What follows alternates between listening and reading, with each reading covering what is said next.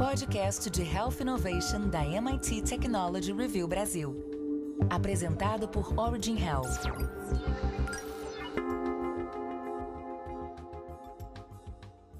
Olá, bem-vindas e bem-vindos ao podcast de Health Innovation da MIT Technology Review Brasil, apresentado pela Origin.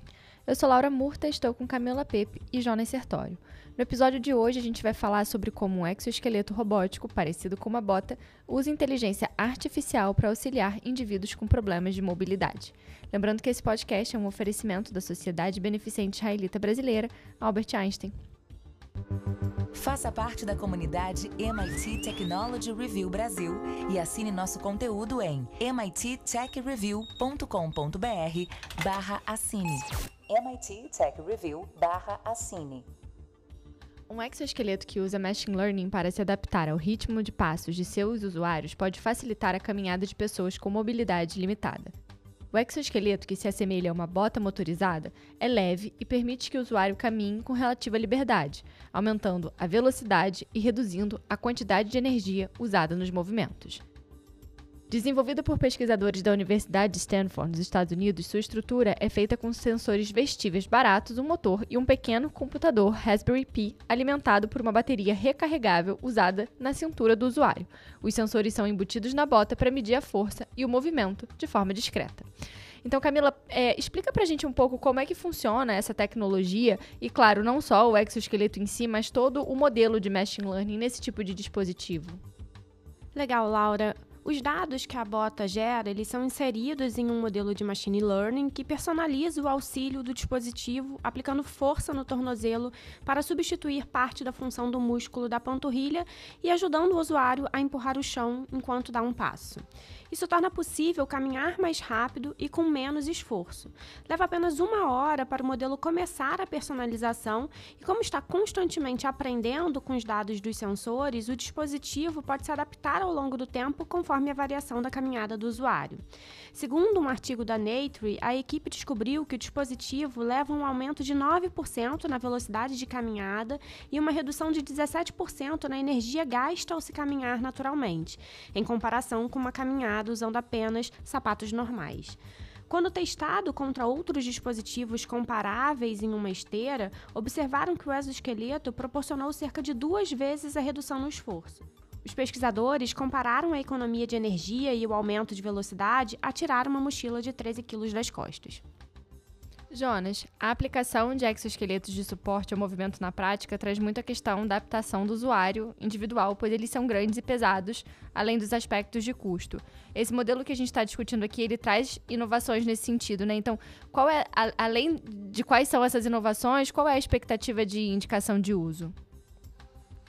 Bom, Laura, o exoesqueleto da equipe de Stanford é muito menor do que outros no mercado e essencialmente mais fácil de transportar. Os pesquisadores afirmam que o exoesqueleto foi capaz de demonstrar pela primeira vez a capacidade de economizar energia humana em condições reais do cotidiano. Eles estão otimistas de que o equipamento poderia ajudar os idosos com mobilidade limitada ou pessoas com problemas musculares a se movimentarem com mais liberdade.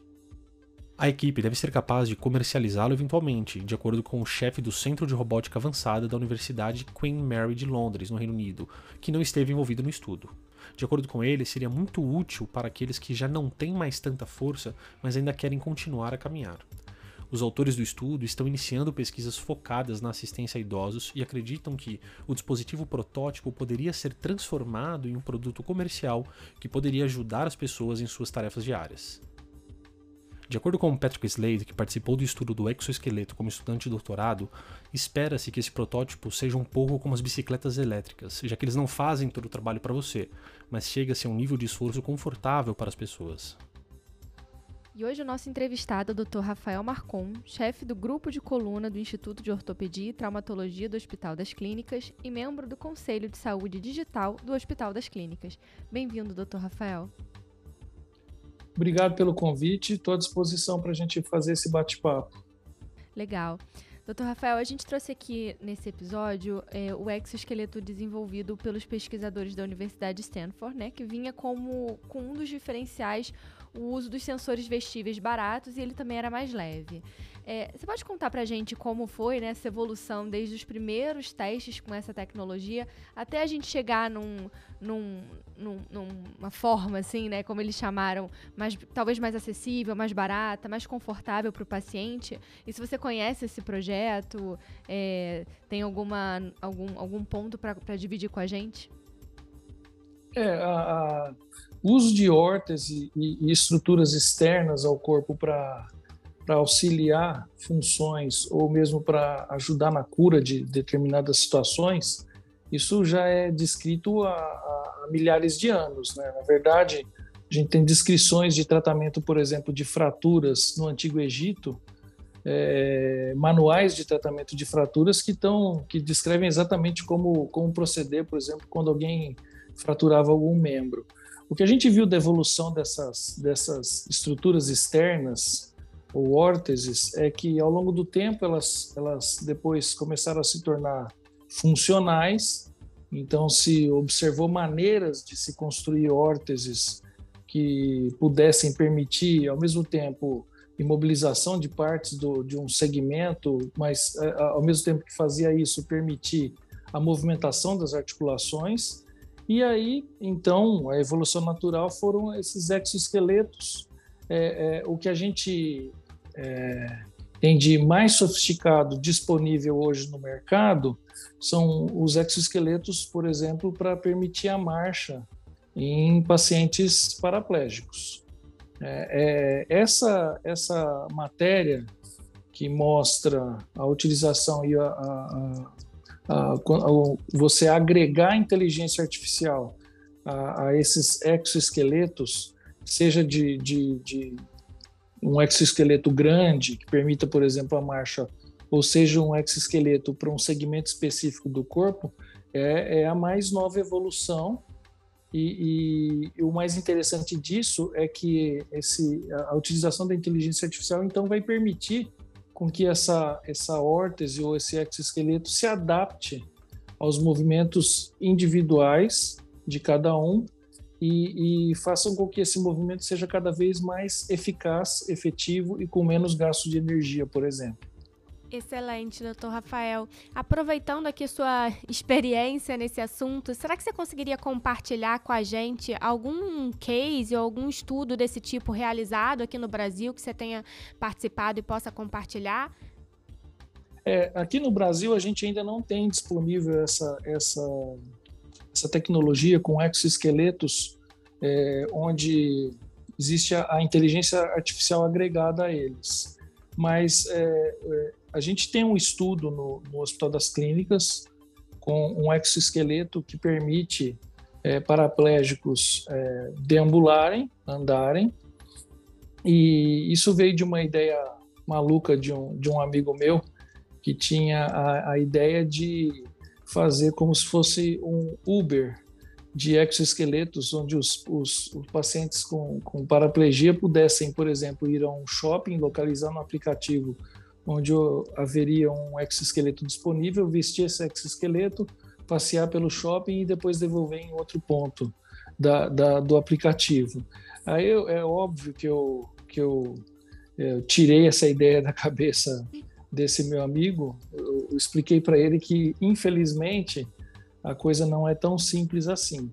É, a gente tem que levar em conta que esses pacientes, por exemplo, no caso dos pacientes paraplégicos, têm é, é, limitações funcionais e já alterações no corpo que, que impedem de que isso seja feito de forma tão imediatista. Esses pacientes têm, por exemplo, osteoporose, é, já instalada, deficiências musculares que, no caso, se o paciente não tiver um treinamento prévio, ele pode, por exemplo, sofrer uma fratura ao utilizar um exoesqueleto desse. É aí que entra esse estudo, por exemplo, que a gente está fazendo lá no, no Hospital das Clínicas, que é a utilização de um exoesqueleto para marcha, para se é, treinar esses pacientes e a gente conseguiu com isso observar que nesse treinamento eles, eles apresentam uma melhora na densidade óssea, na massa muscular, o que agrega outros benefícios. É, eu sei que a ideia de, de poder passear livre no shopping é muito boa, É, a gente não chegou a tanto ainda, mas é, não deixa de ser algo bastante válido você melhorar a saúde desses pacientes. Sem dúvida. É, foi interessante você falou do, do Uber. A gente, quando pensa nessas tecnologias, a gente sabe que elas têm um custo associado que é elevado. E isso acaba impactando no acesso né, do, das pessoas que precisam utilizar dessas tecnologias. Então, se, se o Uber pudesse ser viável, seria muito bacana, porque a gente, de certa forma, permitiria que mais pessoas pudessem ter acesso. Mas você já nos trouxe aqui para a realidade de que isso, pelo menos por enquanto, não é possível. Esse é um ponto, esse é um ponto importante que você tocou. Né? É, uma das, das uh, dos motivos que que houve é, esse esse esse colega falou em, em possibilitar, possibilitar o, o aluguel né, é, dessa do exoesqueleto é justamente o custo. Então seria uma forma de você disponibilizar é, é, aparelhos que são de um valor muito alto para que mais pessoas pudessem utilizar. É, acho que só faltou o ajuste aí na, na, em como fazer isso da melhor forma. Mas esse ponto que você trouxe, né? Vamos pensar, porque a gente vê muito esse, alguns cadeira de rodas, muletas, acho que prótese talvez não, né? Por ser do por exemplo, paciente amputado, que a gente já falou aqui, não faria sentido. Mas nesse caso, né, se a gente pensar em algum tipo de lesão ou algum, ou algum quadro clínico que o paciente possa ir recuperando os movimentos, a gente poderia pensar num, numa evolução desse exoesqueleto ali num primeiro momento, de uma tecnologia maior, mais pesada e tal, para uma, uma tecnologia cada vez mais simples, até que ele pudesse recuperar e com isso esse aluguel permitisse o uso entre mais pacientes e viabilizasse? Ou você acha que isso não é possível, isso não seria uma realidade? Cada paciente, de fato, é, precisaria ter o seu. Porque a gente fala, às vezes, do uso com inteligência artificial, aqui a gente também falou de machine learning, mas se existem próteses mais simples que poderiam se adequar numa realidade como essa? Não, eu acho que esse é o caminho natural de tudo, na verdade. Né? A tecnologia avança nesse sentido. É, é, a gente vê naturalmente que as coisas vão ficando mais acessíveis você tem duas situações diferentes, né? Você tem situações onde o paciente precisa, por exemplo, de uma órtese é, por uma situação que é transitória, por exemplo, para se recuperar de uma lesão, e pacientes que apresentam lesões permanentes, em que essa órtese vai, vai auxiliá-lo é, a, a, de uma forma e que ele não, não é algo que ele vai recuperar e a prótese tem, acrescenta a ele é, é, funções que sem ela ele não vai ter e, e, não vai recuperar ao longo do tempo. Então são duas situações diferentes.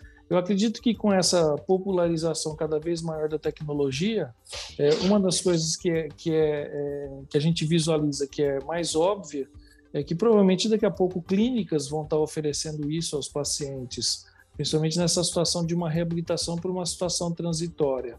Então, isso vai ser oferecido no tratamento, por exemplo, de uma clínica fisioterápica, é, junto com a fisioterapia tradicional, o, a utilização temporária e o aluguel, entre aspas, assim, dessa, dessas órteses nesse momento que ele vai estar usando, que vai possibilitar uma recuperação muito mais eficaz e rápida. É, já essa outra situação do paciente que tem uma, uma lesão permanente, aí, na verdade, Provavelmente ele vai precisar ter a órtese personalizada dele, mas que a gente vê que com o tempo, não tenho dúvida de que isso um dia vai chegar num custo que seja mais acessível. Legal. E essa questão que você falou, né, até da, do aplicativo, é, e também quando você comentou que isso é importante para outras questões do paciente, além da autonomia, foi muito interessante, né? É, no sentido de que o, o, o, voltar a caminhar e o uso desse tipo de tecnologia, ele vai ajudar o paciente como um todo, mas também não é tão simples você chegar e colocar, tem todo um processo de reabilitação por trás disso, né? Sim, a ideia é muito boa, né? Na verdade, você você trazer um, um paciente que tem uma lesão permanente, um paraplégico, para uma situação mais próxima do, do normal, isso é, mentalmente, socialmente, para ele é um ganho é, inestimável. é, poder colocar ele numa, numa, nessas situações seria algo muito interessante, mas infelizmente não é algo, algo factível, é, pelo menos agora, para pacientes simplesmente que nunca fizeram nenhum tipo de treinamento ou, ou, ou, tiveram já contato com essa tecnologia. Talvez até a gente pudesse até imaginar num futuro que essas, essas órteses é, com inteligência artificial se tornem tão sofisticadas que sejam capazes, por exemplo, de reconhecer esses diversos graus de, de pacientes, é, diversos graus de treinamento prévio ou não, diversos graus de, de, de é, dificuldade, e ela fazer essa adaptação, é, permitindo que, que qualquer paciente, independente do, do grau de adaptação que ele tem, ele possa estar usando essas órteses. Isso seria o, o mundo ideal. Legal. Você comentou que esses estudos desses tipos, né, com exoesqueletos já acontecem há, há, mais de anos, né? E aí eu queria que você comentasse aqui um pouco pra gente o porquê, quais são os maiores desafios para que essa tecnologia, ela não... Você já falou, obviamente, do custo, né? Um dos dos desafios é a questão financeira, mas existem outros desafios que tenham impedido que ela já não esteja muito mais sendo utilizada ou disseminada é, para os pacientes? Assim, o que a gente tem disponível hoje são exoesqueletos que eles, eles são adaptados é, de indivíduo para indivíduo, mas esses exoesqueletos que realizam movimentos, eles na verdade existem, realizam movimentos que você é, é, pré-programa neles. É, eles não têm a capacidade de se adaptar a partir do momento que você fez a pré-programação que foi feita para determinado paciente. Então, é, é, é esses, esse, esse, eles são bem limitados nesse sentido. Então, para que alguém use isso, ele, na verdade, ele precisa, sem dúvida nenhuma, ser treinado a isso. Ele não consegue, só o fato de você é, treinar, o, colocar na, na, programação o tamanho da marcha, é, o, qual é a velocidade dessa marcha, é, é, parâmetros básicos, isso por si só não é, não é capaz de suprir todas as deficiências que um paciente não treinado ainda tem, justamente por aquilo que eu falei ele já tem alterações como, por exemplo, diminuição da massa óssea, diminuição da massa muscular, o que precisa ser primeiro é, é, trabalhado antes que isso entre na rotina. Por que, que esses exoesqueletos hoje não estão tão disponíveis? Uma, um dos motivos é esse que eu acabei de mencionar, porque não é simplesmente comprar e vestir. Você precisa de um treinamento não só no exoesqueleto, mas através até de outros aparelhos que já existem disponíveis para fazer esse treinamento prévio antes de chegar no nível de se poder, poder usar um, um exoesqueleto desse. E é, mesmo sendo, de certa forma, até é, rudimentar, vamos dizer assim, são tecnologias que ainda são muito caras. Porque para você, por exemplo, fazer um exoesqueleto com todos os motores, estou pensando no, no exoesqueleto para marcha, Pensar no exoesqueleto com todos os motores necessários para se simular uma marcha, ao mesmo tempo que esse, esse exoesqueleto tem um tamanho razoável para que possa ser vestido e, e, ainda assim poder obedecer, de certa forma, alguns comandos que são dados a ele pelo usuário, isso envolve uma tecnologia que ainda é pouco acessível. Legal. E, doutor Rafael, assim, se a gente, a gente discutiu aqui alguns desafios, né, dessa, da implementação e também né, do, do, do amplo uso dessa, dessa tecnologia. Mas o que, que a gente pode esperar, né, em termos tanto de desenvolvimento, de, de uma aprimoração, né, de um, uma, um, uma nova era, digamos assim, do, do exoesqueleto, mas é, de modo geral, né, o que, que a gente pode esperar em termos de tecnologia, em termos de implementação, em termos é, do, do, do, das indicações de uso, por exemplo? O que, que a gente tem para o futuro? O que a gente vê, na verdade, em tudo é que com o uso do Learning Machine e da inteligência artificial, essa, essa interface homem-máquina ela está ficando cada vez é, essa, essa distância entre homem e máquina está ficando cada vez mais estreita.